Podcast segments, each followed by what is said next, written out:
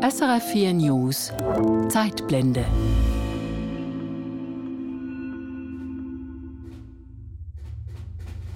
Im September 1798 nimmt ein blutiger Krieg in Nidwalden seinen Lauf. Lange dauert er nicht, aber große Folgen wird er haben. Auf der einen Seite französische Truppen gekommen, um zu plündern, auf der anderen Seite Nidwaldner Kämpfer. Den Franzosen meilenweit unterlegen. Die ausländischen Truppen siegen rasch, doch das Massaker geht weiter. Getötet werden nicht nur Kämpfer, sondern auch Frauen, Kinder, Greise. Häuser werden niedergebrannt. Heute sind die Ereignisse bekannt als die Nidwaldner Schreckenstage. Ein Trauma, das anhält, zum Teil bis heute. Dass die Nidwaldner sich gegen die Franzosen wehren, das hat auch mit Veronika Gut zu tun, einer Bauersfrau, die den Widerstand unterstützt.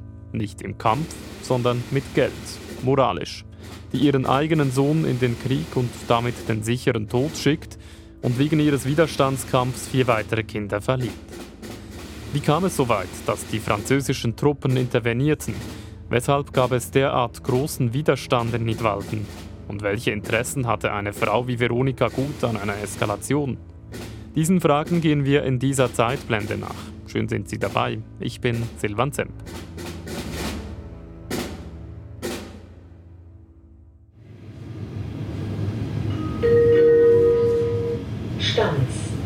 Ich fahre nach Stanz, in den Hauptort des Kantons Nidwalden. Dort habe ich mit Peter Steiner und Brigitte Flüeler abgemacht. Mit einem Historiker und einer Historikerin. Beide kennen sich mit der Geschichte des Nidwaldner Widerstands und auch mit Veronika gut aus. Sie kommen von hier und man kennt sich. Wir spazieren zusammen durchs Städtchen. Heute ist großer Herbstmarkt und viele Leute sind in Stanz unterwegs. Unser erstes Ziel ist die Kirche neben dem Rathaus. Wir gehen jetzt zum Rathaus vorbei. Mhm. Viel ist gestürmt worden von, von, den Franzosen. Oder? Also die Leute haben sich dann eben auch zurückgezogen mhm. in Kielen und äh, es hat, offen, es hat Schiesserien in den Kielen. Man sieht im Eingang zur Sakristie äh, sieht man sogar Einschusslöcher. Mhm. Weil äh, die war verriegelt war und dort drin hat man natürlich korrekterweise Killerschatz vermutet mhm. oder, oder das Gold und und. Und äh, hat dann das probiert so äh, zu öffnen. Äh, es ist dann eine unendlich lange Geschichte darum, ob der Killerschatz dann wirklich mitgenommen worden ist oder nicht, oder ob der vergraben worden ist oder nicht. Und, äh, also wir probieren immer noch die Sage um den Killerschatz zu pflegen, weil das finden wir sehr spannend. Mhm. Was sicher ist, die Franzosen plündern in der Schweiz, damals 1798. Und sie sind auch aufs Geld aus. Wir schauen auf eine kleine grüne Wiese direkt neben dem Kirchturm. Da das ist das Massengrab, wo die Toten vom Franzosenoberfall begraben worden sind. Und immer am 9. September ist das sogenannte Überfalljahrzeug, wo die Regierung plus Schützenverein und ich weiß nicht wer alles zusammen am Gedächtnis teilnimmt. Und dann nachher, am Schluss der ganzen Feier, geht man dort raus und hier ist auch noch ein kleiner Gedenkakt. Das gibt es bis heute? Das gibt es bis heute. Und da sind die Schulkinder immer abwechslungsweise fünfte oder sechste Klasse, ich weiß es auch nicht genau, die werden hier einbezogen und äh, damit die sich auch weiterhin an das sollen können erinnern. Mhm. Also das Trauma lebt weiter, kann man sagen.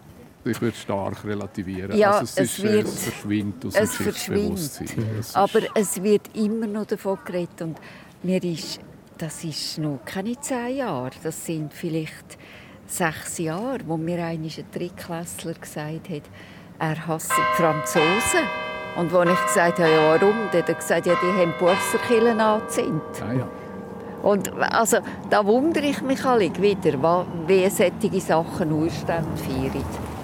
Der Franzosenüberfall, wie er in Nidwalden lange genannt wird, ist auch heute noch präsent in den Köpfen der Bevölkerung. Als die Schreckenstage geht er in die Geschichte ein. Daran soll auch das Denkmal am Gebeinshause erinnern, direkt neben der Kirche.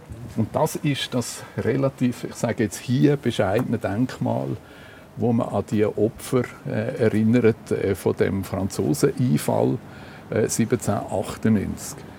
Eine Wandmalerei mit einem schlichten Gedenkstein und auf dem steht Denkmal den ehrwürdigen Priestern, frommen Vätern, Müttern, Söhnen und Töchtern, welche den für Unterwalden ewig merkwürdigen 9. Herbstmonat 1798 und in der Folge Gott dem Vaterlande und der Tugend ihr Leben mutvoll geopfert. Es ist nicht das einzige Denkmal im Kanton. Es gibt noch eins auf dem Allweg. Das ist da auf dem Weg also Richtung Obwalden. Eine Moos, in der nächsten Gemeinde, gibt es seit äh, Anfangs 20. Jahrhundert einen Obelisk, der dort steht. Lustigerweise eigentlich so etwas Französisches, mhm. wo, wo an diesen Überfall äh, äh, erinnert. Das Jahr 1798 ist prägend für Nidwalden. Vielerorts lese ich von einem Trauma. Und da stellt sich mir die Frage, was die Franzosen eigentlich von der Schweiz wollen. Ich brauche also etwas mehr Kontext als die lokalen Informationen aus Nidwalden und treffe mich dafür mit Historiker André Holenstein, emeritierter Professor für Geschichte an der Universität Bern. Also ganz grob ist es das Umfeld von der Französischen Revolution, wo 1789 ausbricht, wo ab der 1792 ungefähr immer mehr auch ganz Europa erfasst wo dann nachher im Verlauf der 1790er Jahre immer mehr auch expansionistische Züge zeigt. Das heißt, äh, mit der Botschaft, den Völkern von Europa die Freiheit zu bringen, betreibt Frankreich durchaus auch eigene, eigene Machtpolitik. Und Kaum ist der erste Koalitionskrieg fertig, 1797, äh, zeichnet sich eigentlich ab, dass jetzt Frankreich freie Hand hat. Das Schweizer Verhältnis auf die eigenen Interessen anzupassen und zu regeln. Und äh, es dauert dann nur noch ein paar Monate, bis der Anfang 1798 äh, die französische Armee äh, die Schweiz besetzt. Und eigentlich mehr oder weniger im, mit dem Fall von Bern im März 1798 äh, hat Frankreich eigentlich äh, mehr oder weniger das Land vor der Hand im Griff. Frankreich habe vor allem finanzielle Interessen in der Schweiz, aber nicht nur. Einerseits äh, ist Frankreich sehr interessiert am, an den Staatsschätzen von gewissen Kantonen. Man wird dann das Geld auch abzügeln auf Paris. Frankreich zahlt damit nicht zuletzt auch seinen Ägyptenfeldzug im Jahr 1798. Aber äh, gerade so wichtig ist, dass es da eine lange Tradition gibt, zurück ins 16. Jahrhundert, weil es eine geostrategische Lage hat an den Alpenpässen, was für Frankreich immer wichtig war mit der Verbindung nach Oberitalien, schon unter den bourbonischen Königen, dass Frankreich immer daran interessiert war, den Raum von der Schweiz sehr, sehr eng und möglichst exklusiv an sich zu binden. Mit der französischen Invasion erhält die Schweiz eine Verfassung und die Kantone verlieren ihre Souveränität. Manche Kantone stimmen dieser Idee direkt zu, andere werden unter Druck gesetzt, bis sie Ja sagen. Das Zeitalter der sogenannten Helvetik beginnt. Letztlich ist die Helvetik jetzt ein zentralistischer nationaler Einheitsstaat und Kantone, Kantone sind nur noch reine Verwaltungsbezirke. Die Regierung, die Verfassung, die da eingerichtet wird mit der Helvetischen Republik, die existiert eigentlich nur dank der militärischen Unterstützung durch, durch Frankreich, weil äh, in, in wichtigen grossen Regionen in der Schweiz im Wallis, aber vor allem auch in der Innerschweiz, wird sich die Helvetische Republik nie richtig können verwurzeln Es wird dort immer mehr oder weniger systematischen Widerstand, Opposition geben. Die Ruhe ist dort immer nur oberflächlich. Und man wird das ja dann merken in Nidwalden, wo im Sommer 1798 quasi noch eine heftige Widerstandswelle äh, losgeht. Welches Freiheitsverständnis hat man denn zumal es nicht Walden gehabt.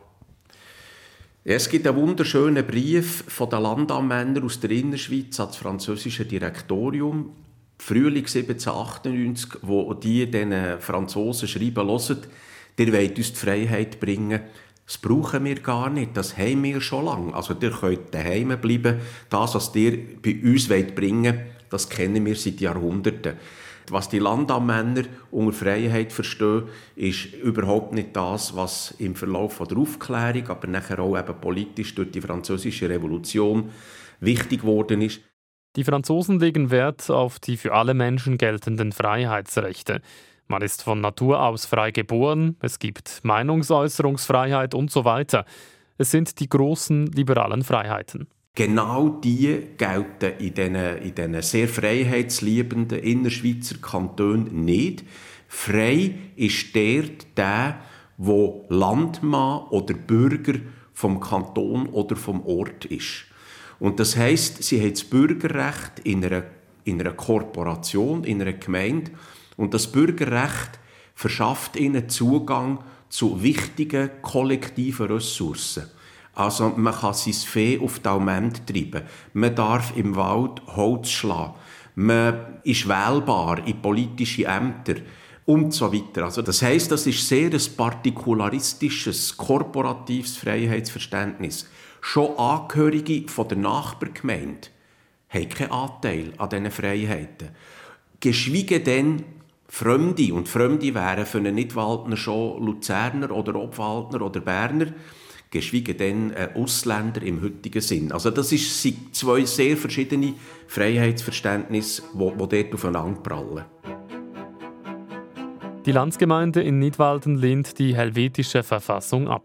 Es ist der 7. April 1798 und man schwört, Widerstand zu leisten. Aufgestachelt von Geistlichen, die um den Einfluss der Kirche fürchten, sollte die Verfassung angenommen werden. Leib, Leben, Gut und Blut für unsere allein selig machende heilige Religion, in der wir geboren unsere Freiheit und Unabhängigkeit, die wir von unseren seligen Vorvätern ererbt, darzugeben und aufzuopfern. Knapp eine Woche später wird beschlossen, es gibt einen Kriegsrat. Die Fronten sind verhärtet. Einige Monate später werden die Kantonsgrenzen zu Obwalden und Luzern besetzt. Die Franzosen bringen sich in Stellung. Und hier taucht Veronika Gut auf.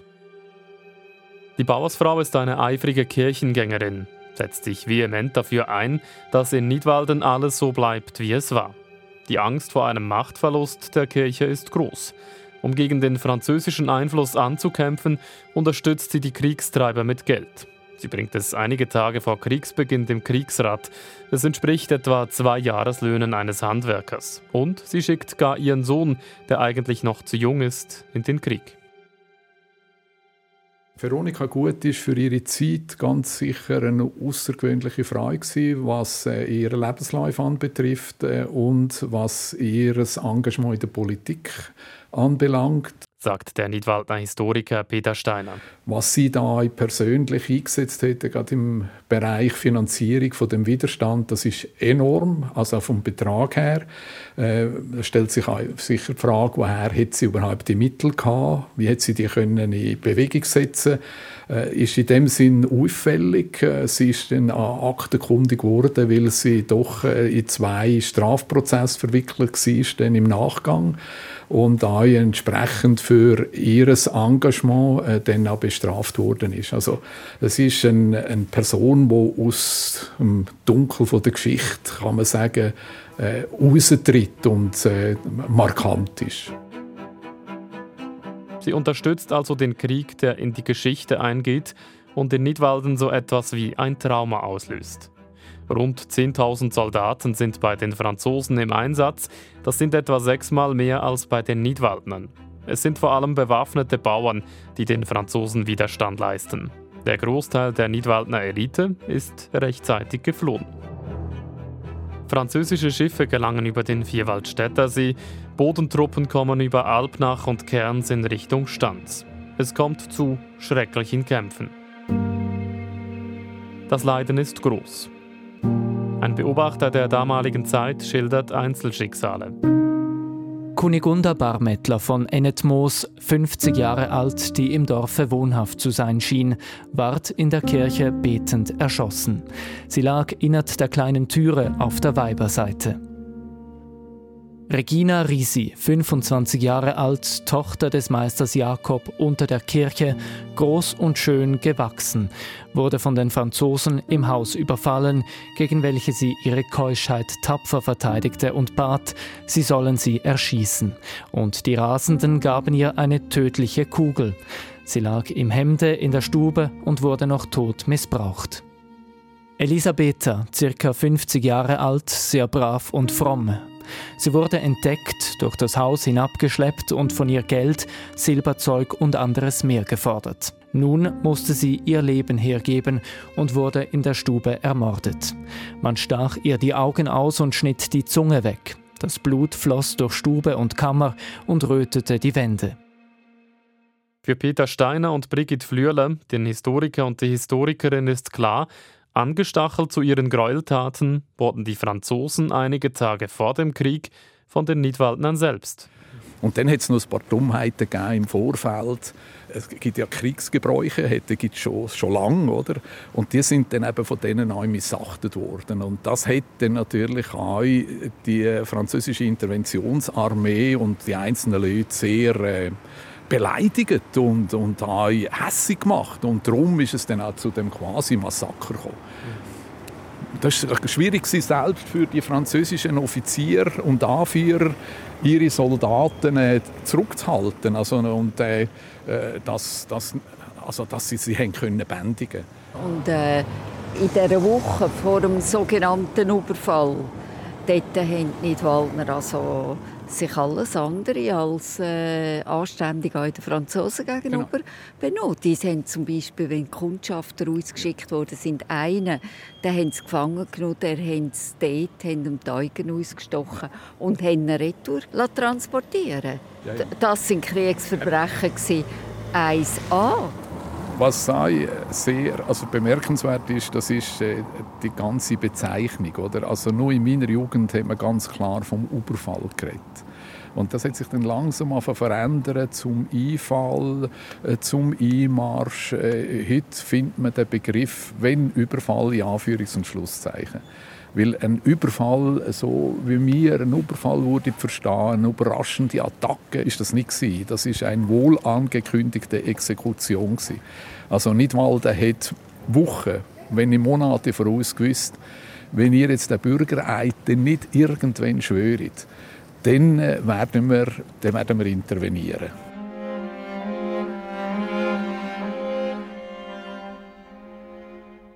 Der Krieg ist verloren. Über 400 Nidwaldnerinnen und Nidwaldner sterben und 115 Soldaten und Offiziere der französischen Armee. Dazu mehrere hundert Gebäude, die angezündet und dem Erdboden gleichgemacht werden. Die gebeutelten Nidwaldner werden mit dem Verlust des Kriegs gezwungen, den Eid auf die neue helvetische Verfassung abzulegen.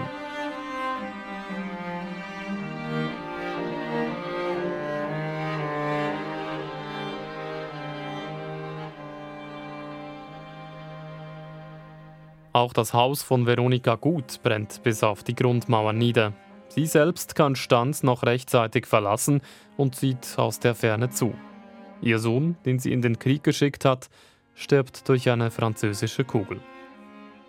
Kurze Zeit später wird Veronika Gut verhaftet und vor Gericht gestellt. Das Urteil an einem Sonntag muss sie mit einem Zettel mit der Aufschrift Ruhestörende Lügnerin eine Viertelstunde vor der Kirche stehen und ein Jahr lang eine schwarze Kopfbedeckung tragen, damit man sie in der Öffentlichkeit auch sofort erkennt.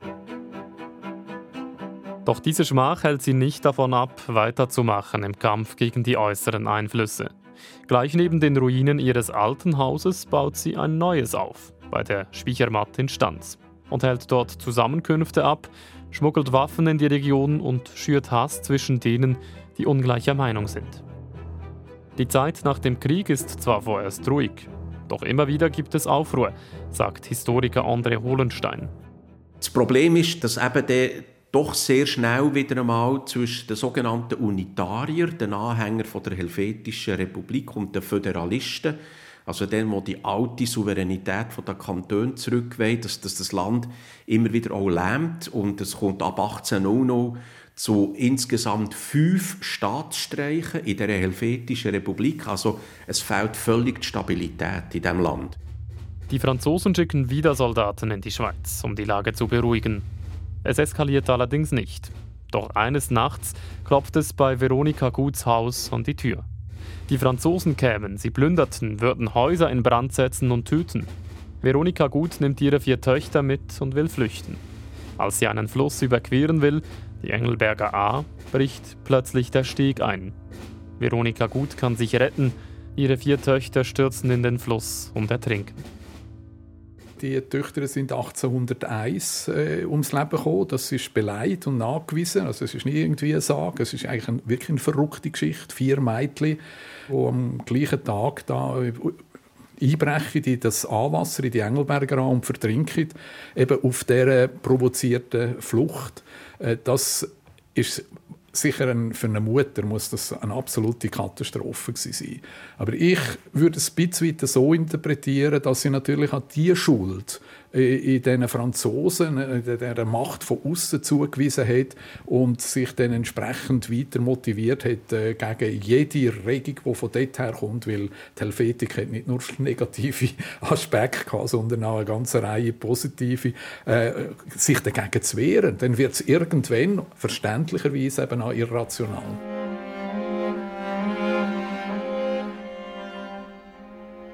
Ein Schicksalsschlag. Doch davon lässt sich gut nicht unterkriegen. Sie heiratet wieder und zieht in ein Haus an der Nägeligasse. Peter Steiner und Brigitte Flüeler zeigen es mir auf dem Rundgang in Stanz. Dort hat sie den Hof ihrem Sohn übergeben, dem einzigen Kind, das sie noch hatte. Und hat auch geheiratet und ist daher. Eigentumsmässig ist es vermutlich so, dass ihr der Unterboden gehört hat. Und heute ist das eine Gesundheitspraxis das Haus? Oder zumindest ja, ein Boden? Unten, da unten das, ähm, ist privat und äh, die Frau vom Eigentümer die ist Naturheilärztin und hat da ähm, mit Kolleginnen zusammen die Praxis. Von diesem Haus aus organisiert Veronika Gut den künftigen Widerstand. Sie gründet den sogenannten Froneck-Rat. Froneck, weil Froni die Abkürzung von Veronika ist. Der Froneck-Rat, das, das sind wir aber 1813 14. Das ist da eigentlich wiederum äh, das konservative Halbzentrum gewesen. Das zieht Veronika gut zusammen mit dem Franz Xaver äh, Würsch, wo eben beide da in dem Haus wohnen. Äh, die, haben, die haben quasi eine Art fast eine Gegenregierung gebildet. Das wäre der Raum und da ist auch das Buffet. Man trifft sich in dem Raum für die Sitzungen. Da innen soll der Fronetrat alle gestapelt haben. Also die, das, zweite, das Haus hat als zweite Rathaus gegolten.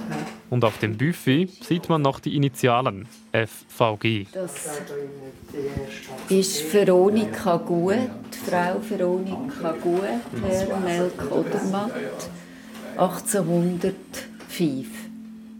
Veronika Gut wohnt jetzt also im Zentrum von Stanz, in der Nähe der Kirche und des Rathauses. Aber Veronika Gut hat bis zu ihrem Tod da innen gewohnt. Ja. Hier ist also die vermutlich letzte Bleibe von Veronika Gut. Von hier aus hat sie den Widerstand angeführt. Der Froneckrat bleibt lange Zeit zurückhaltend. Veronika Gut selber leistet allerdings dort, wo sie kann, offenen Widerstand. Etwa als in Stanz ein liberaler Kaplan eingesetzt werden soll und sie vor der Kirche den zuständigen Kirchenrat mit Schimpfworten eindeckt, das führt im Jahr 1803 zur Verhaftung. Doch es bleibt vergleichsweise ruhig in Nidwalden und generell in der Schweiz. Und die Hände im Spiel hat Napoleon. Er organisiert die sogenannte Consulta, das ist ein Verfassungslaboratorium in Paris, wo die Spitzenpolitiker aus der ganzen Schweiz quasi einen Marschbefehl bekommen und nachher von November, Dezember 1802 bis Februar 1803 in Paris unter der Aufsicht von Napoleon zuerst eine Bundesakte und nachher Verfassungen für alle Kantone ausarbeiten. Mit dem Ziel, hier Ruhe herzubringen. Und er, ihm gelingt das einerseits, weil er quasi den Kantonen ihre Souveränität wieder zurückgibt, also letztlich der Föderalismus wieder einführt und zweitens ähm, natürlich äh, die Schweiz wieder sehr eng an sich bindet mit einer Defensiv- und Offensivallianz. Frankreich hat die Schweiz im Griff bis im Jahr 1813. Denn dann kollabiert das System Napoleon. Weil im Herbst 1813 äh, verliert Napoleon äh, große wichtige Schlachten in Deutschland und, und die große antinapoleonische Allianz, bestehend aus Österreich, Russland und Preußen, äh, tut quasi den Napoleon nach Frankreich zurückdrängen und besiegt ihn letztlich 1814. Und in dieser Situation kommt die Frage natürlich wieder auf, was passiert mit der Schweiz, weil sie kommt jetzt quasi aus dem französischen Machtkreis raus. Und für alle Mächte stellt sich die Frage, was passiert mit dem Land? Und und äh, die Mächte, also das, die, die antinapoleonischen Mächte, äh, probieren die Schweiz nachher auch wieder zu, zu Reformen äh, zu, zu, zwingen oder zu drängen. Das wird der Wiener Kongress zustande bringen, ähm, wo auch wieder ein Interesse daran hat, an einer unabhängigen, aber jetzt neutralen Schweiz, wo in Zukunft als Buffer zwischen Frankreich und Österreich soll dienen. Und jetzt ist interessant zu sehen, wie die Innerschweiz und insbesondere eben auch wieder Nidwalden in dieser neuen Situation reagiert. Sie wollen nichts jetzt wieder von Reformen und vom Bundesstaat wissen. Sie wollen auch den Staatenbund nicht. Sie wollen zurück zum Ancien Regime. Und es sind wieder die Nidwaldner, die sich enorm schwer tun mit der Integration in etwas Größeres. Sagt Historiker André Hollenstein. Die Schweiz organisiert sich wieder selber, will sich selber eine Verfassung geben, doch damit wird auch der Fronegrat von Veronika Gut wieder aktiv in Nidwalden. Eigentlich sollte die Landsgemeinde 1814 dem Bundesvertrag zustimmen, doch weil der Fronegrat in Nidwalden Stimmung macht, kommt es anders. Der Kanton Unterwalden, nicht dem Wald, erkennt keine Staatsverhältnisse zu einer Zentralgewalt durch welche die Souveränitätsrechte geschmälert werden könnten, als welche von der Landsgemeinde gebilligt worden wären. Einfluss verschafft sich der Fronegrat auch dadurch, dass Veronika Gut ihre Steckli-Buben zur Landsgemeinde losschickte. Burschen bewaffnet mit Stecken, die dafür schauen sollen, dass die Männer zum richtigen Zeitpunkt die Hand heben. Damit, so beschreibt es der Schriftsteller Alex Gapü, sei der Fronegrat zur diktatorischen Volkspartei geworden. Bei der Eidgenossenschaft droht man die Geduld zu verlieren mit Nidwalden.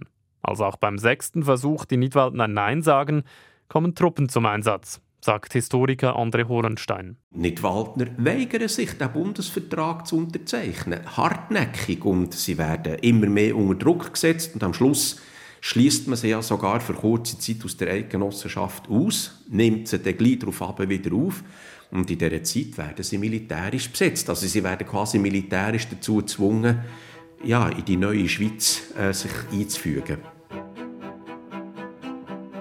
Und das passiert dann auch. Veronika Gut flieht in die Berge, wird aber aufgespürt und verhört. In ihrem Keller findet man ein Fass voller Schießpulver. Nidwalden sagt also widerwillig Ja und muss auch einen Verlust hinnehmen. Denn Engelberg wendet sich nach den ganzen Tumulten von Nidwalden ab und ist seither und bis heute Teil des Kantons Obwalden. Damit endet auch der Einfluss des Fronegrats, der im Haus an der Nägerligasse instand tagte. Historiker André Hohlenstein sagt, der Fronegrat habe geschickt die Umwälzungen in der damaligen Zeit zu nutzen gewusst. Mein Eindruck ist der, dass in dieser turbulenten Zeit 1798 bis 1814, 15 unter dem Druck von der enormen Veränderungen im Umfeld das politische System auch nicht mehr so organisiert war. Also man hat sehr verworrene Verhältnis. Nicht zu vergessen, die katholische Kirche nimmt enorm Einfluss auf die politischen Verhältnisse, schürt Stimmungen gegen Reformen und eben nicht zuletzt auch mit der Religionsangst äh, ein Argument hat, wo man enorm über Emotionen äh, die Leute zum Widerstand kann animieren kann. Also mein Eindruck ist ein bisschen der, dass Akteure eine Rolle spielen, die in den alten Verhältnissen politisch nicht sehr grossen Einfluss hatten. Und die Tatsache, dass die Veronika Gut, eine Frau notabene in einem Kanton, wo sich dann nachher lang wird schwer tun mit dem Frauenstimmrecht und der Gleichstellung von Mann und Frau, dass eine Frau so einen, so einen enormen informellen Einfluss kann entfalten auf Politik, ist eigentlich ein Symptom dafür, wie, wie die Verhältnisse innerhalb des Kantons ein bisschen durcheinander kommen. Und nicht zuletzt erklärt sich das auch mit ihrem Charakter. Sie wird zwar von ihrem Enkel als liebevolle Großmutter beschrieben, es gibt aber auch andere Quellen. Alle Beschreibungen zu ihrer Person stammen allerdings von Männern. Das heisst ja, sie sei ein böses, regiersichtiges Weib gewesen. Also, das sind Mannengeschichten, Mannenwahrnehmungen. Gut, auf der anderen Seite ist sie natürlich äh, auffällig, sonst würden wir heute von ihr nicht reden. Das ist klar. Also sie hat sich ungewöhnlich bewegt in dieser damaligen Gesellschaft. Und das macht sie bis heute speziell. In den letzten Jahrzehnten schenkte man ihr vermehrt Aufmerksamkeit. Es gibt Romane, mehrere Forschungsarbeiten, es gab im Ballenberg ein Freilichttheater, das ihren Namen trug, und heute sogar eine Straße in Stand, die nach ihr benannt ist, den Veronika Gutweg. Bekannt wird sie auch, weil es in ihrem ehemaligen Haus an der Speichermatte zu Spuk gekommen sein soll. Das Spukhaus von Stanz ist heute weitum bekannt, auch dank einer Dokumentation eines deutschen Filmteams. Inzwischen wurde das Haus allerdings abgerissen. Nach ihrem politischen Treiben wird es um Veronika Gut still. Sie stirbt am 28. April 1829 mit 71 Jahren und findet ihre Ruhe auf dem Stanzer Friedhof. Was bis heute fehlt, ist ein Bild von Veronika Gut. Doch Historikerin Brigitte Flüeler wartet mit einer Überraschung auf. Kurz vor dem Abriss habe ein Antiquitätenhändler in einer Spalte im Estrich des Hauses ein altes Bild entdeckt. Ein Grabkreuz, also eine Zeichnung einer Person, die beim Grab aufgehängt wird. Und Brigitte Flüeler hat dieses dabei, als ich sie in Stanz treffe. Ich gehe fest davon aus, das ist das einzige Bildnis, das es von der Veronika gut gibt. Es ist in einem sehr schlechten Zustand. Mehrere Indizien würden dafür sprechen. Eine kleine Sensation, die ich in Stanz miterleben darf. Es gibt offiziell kein Bild von Veronika Gut, bis zum Moment, in dem mir Brigitte Flühler in dieser Zeitblende das Bild zeigt. Sie finden es übrigens als Podcastbild unter srf.ch-audio. An diesem Novembertag ist großer Markt in Stanz. Die Menschen tummeln sich durch die engen Gästlein an den Ständen vorbei. Etwas außerhalb des Dorfs wird parkiert. Autos aus Nidwalden, Obwalden, Luzern. Ich höre die verschiedensten Dialekte und Sprachen auf dem Markt. Das verschlossene Nidwalden, wie es vor 200 Jahren war, gibt es nicht mehr. Und trotzdem, vergessen werden die Nidwaldnerinnen und Nidwaldner die Ereignisse von 1798 wohl nie, weil sie sich aktiv gegen das Vergessen engagieren sei es in der Schule mit jährlichen Gedenkanlässen, mit größeren Buchprojekten oder mit einem Wanderweg. Denn seit 2020 gibt es einen Erinnerungsweg an die Ereignisse rund um 1798. Und bei dieser Erinnerungskultur spielt auch der Kirchenschatz eine Rolle, der seit 1798 verschollen ist. Ob die Franzosen den mitgenommen haben? Ob er irgendwo in Stanz vergraben wurde oder in einem Keller schlummert, vergessen? Eine der vielen Fragen nach den Ereignissen im Jahr 1798, die bis heute ungeklärt bleiben. Das Verschwinden vom Killerschatz da von Stanz, oder? Seither suchen wir der. Ja, wenn, immer, wenn jede Generation Kind sucht der Stanzer Killerschatz, das ja. gehört dazu. Ja. ja, und wir schauen auch, dass sie weiter suchen. Aufgeben? Das kommt in Nidwalden nicht in Frage. Bis heute nicht.